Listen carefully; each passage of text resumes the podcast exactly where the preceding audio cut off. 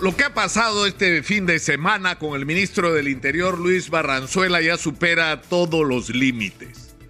Es un hombre controversial, se ha discutido sobre el historial de indisciplina que estuvo en la policía, sobre todo en sus primeros años como parte de esta institución.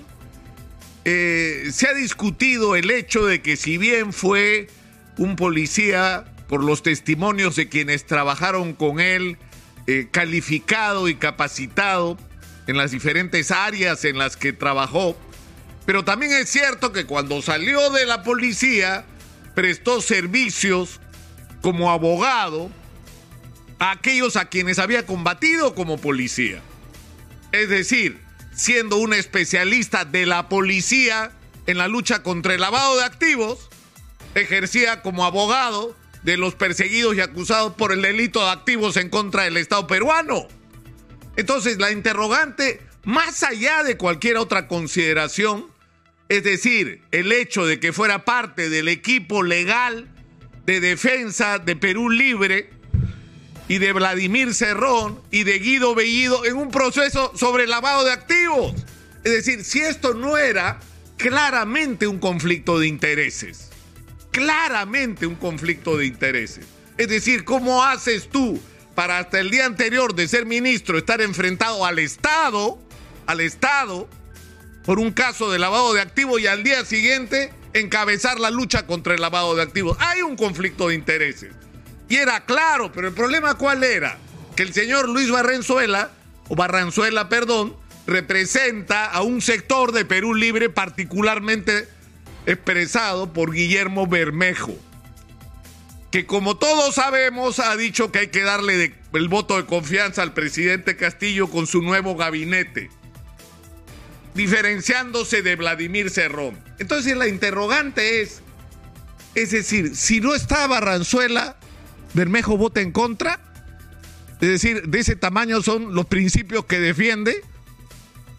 Es decir, su voto se decide por si le ponen a una persona de ministro, una persona cercana a él o no, porque lo que ha pasado este fin de semana y es insostenible. O sea, lo que ha ocurrido es esto. Los vecinos se quejan. ¿Por qué? Porque hay una fiesta en la casa del ministro del Interior que dicho sea de paso, hizo toda una campaña a lo largo de la semana porque no se hicieron fiestas, no se hicieran fiestas por la celebración del Día de la Canción Criolla o del Halloween, según lo que a uno le guste. Campaña por eso. 10 mil policías controlando que no haya fiestas, como la que había en la casa del ministro del Interior. O sea, ¿cómo puede? ¿Qué es esto? O sea, le prohíbo a la otra gente lo que yo hago. Entonces el ministro, para tratar de arreglarla, emite un comunicado y en el comunicado dice, no realicé ningún evento ni promoví la concentración de personas en mi domicilio. Por el contrario, soy respetuoso de las medidas vigentes contra la COVID.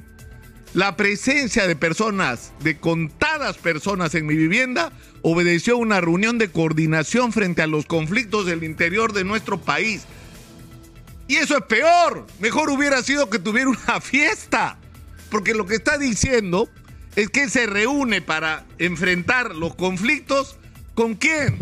Con Guillermo Bermejo, con el abogado de Guillermo Bermejo, con Raúl Noblecilla, que es un excelente abogado, pero que es el abogado de Perú Libre, es el abogado de Vladimir Cerrón, es el abogado de Guido Bellido contra el Estado peruano. Y Luis Barrenzuela es el ministro del Interior del Estado peruano.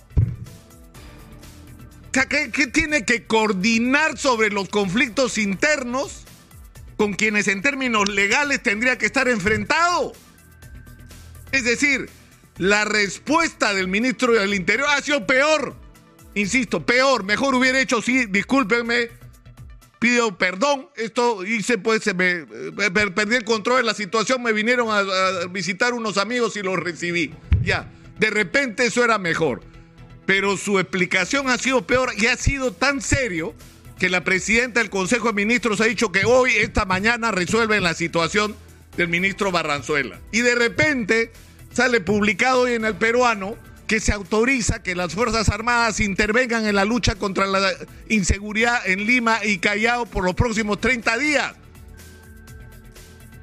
Pero, ¿qué cosa pretende con eso el ministro? ¿Que con eso eh, nos tranquilicemos? ¿Que con eso nos olvidemos lo que pasó el fin de semana? que digamos qué buena medida, por fin sacan a las Fuerzas Armadas, que es lo que han estado reclamando algunos sectores durante años. Es decir, lo que necesitamos no es que salgan las Fuerzas Armadas, necesitamos una estrategia de lucha contra la delincuencia.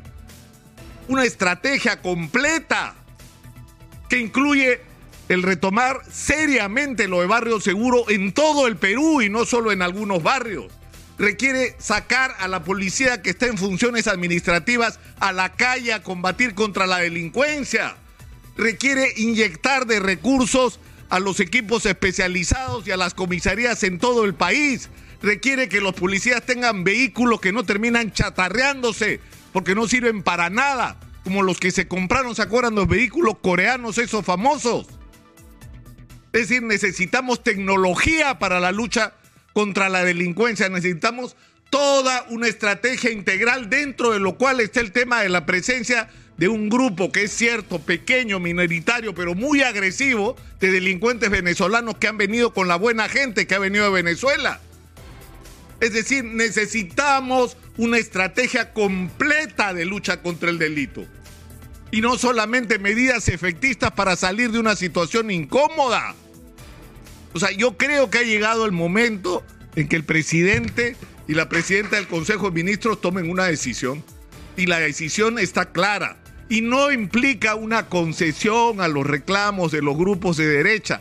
Es un tema que tiene que ver con la gobernabilidad, con la eficiencia en el ejercicio de una función tan importante como el de la lucha por la seguridad ciudadana en el Perú. Es uno de nuestros agobios crisis sanitaria, crisis económica y crisis de inseguridad. Son los tres grandes problemas que tienen que ser enfrentados.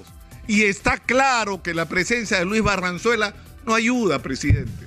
No ayuda, no aporta. Lo único que hace es crearle problemas, no permitir avanzar, no permitir que nos ocupemos de los problemas que los ciudadanos estamos esperando que se resuelvan. Ojalá, ojalá que el día de hoy termine con el presidente de la República, porque es responsabilidad del presidente, poniendo orden.